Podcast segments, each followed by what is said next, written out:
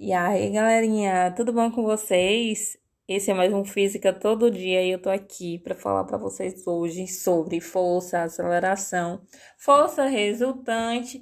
Por quê?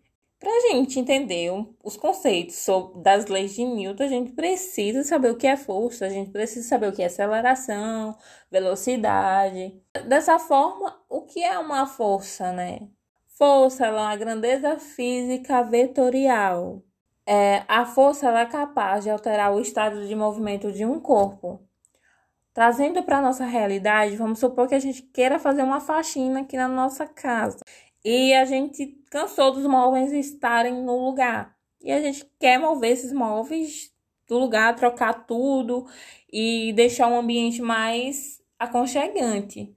Para a gente trocar o sofá de lugar, a gente tem que implicar uma força sobre ele para poder movê-lo. Porque inicialmente o sofá tá lá quietinho, mas a gente vai lá, implica uma força sobre ele e empurra, muda de lugar. Ou em um jogo de futebol, por exemplo, se a bola tá lá parada para você fazer um pênalti, você precisa implicar uma força sobre a bola para que ela altere o movimento dela, que ela altere a velocidade.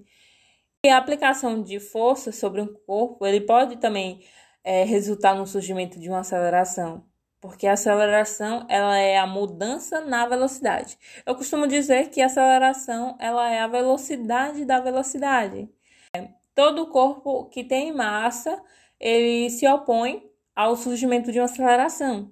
E essa propriedade ela é inerente a matéria e ela é chamada de inércia. Então, de acordo com as leis de Newton, caso uma força resultante não esteja nula agindo sobre um corpo, esse corpo ele estará sujeito a uma aceleração. A força resultante, a força resultante ela é obtida com base na soma vetorial de todas as outras forças que atuam sobre um corpo. Então, por serem forças vetoriais, elas somam-se e daí elas podem se anular, sabe? Então, o resultado da soma vetorial dessas forças, ela dá origem à força resultante. Então, se vocês querem continuar aprendendo cada dia mais sobre física, continue nos ouvindo e que amanhã tem mais física todo dia para vocês.